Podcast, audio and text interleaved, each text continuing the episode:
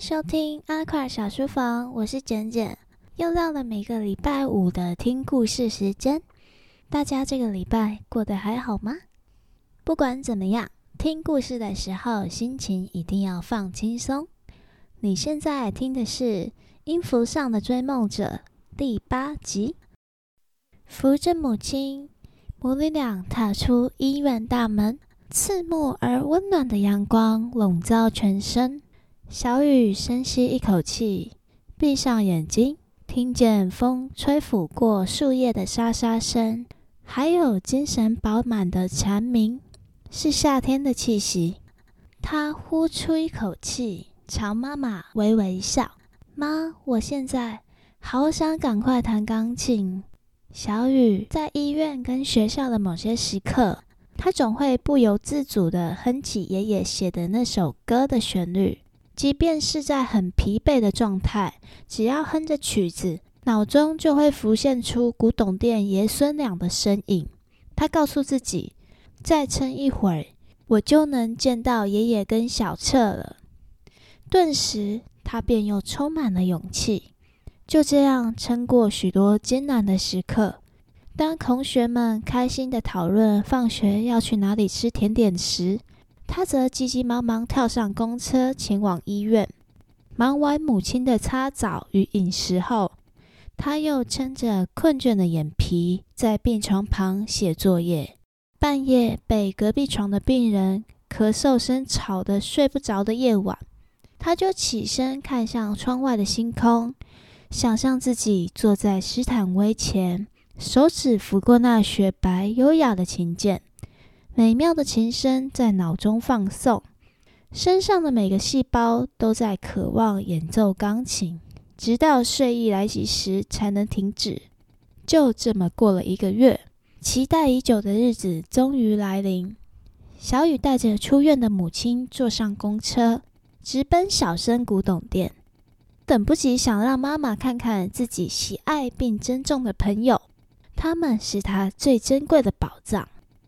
一只可爱的柴犬在街道上坐得直挺挺的，目不转睛盯着某个路口。路人经过都好奇地看它一眼。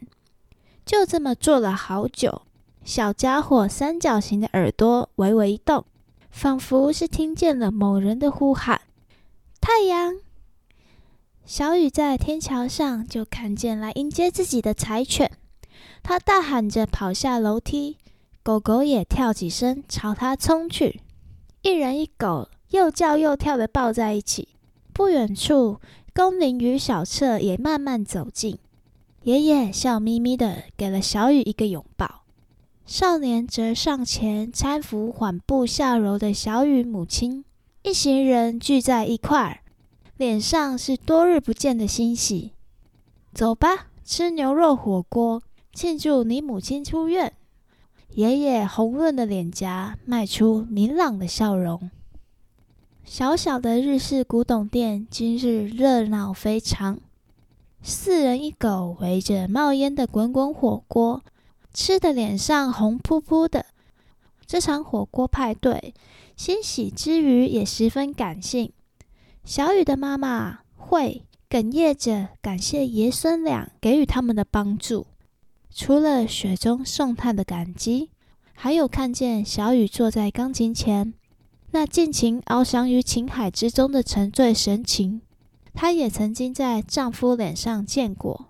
自从他去世之后，就再也没有见那孩子这么开心了。谢谢你们，给了小雨梦想与笑容。说着说着，她眼泪就掉了。别这么说。老人欣慰地看着两个孩子时而斗嘴，时而互相讨论乐理的模样，说道：“他乖巧又努力，谁看了都想帮他一把。”听着孩子们越来越有默契的合奏，龚琳下定决心地说道：“我希望能助他走上真正的音乐之路。”他拿起桌上的报纸，里头夹着一张传单。那是下个月镇上要举办谷物交流市集的广告，他也受邀前往摆摊。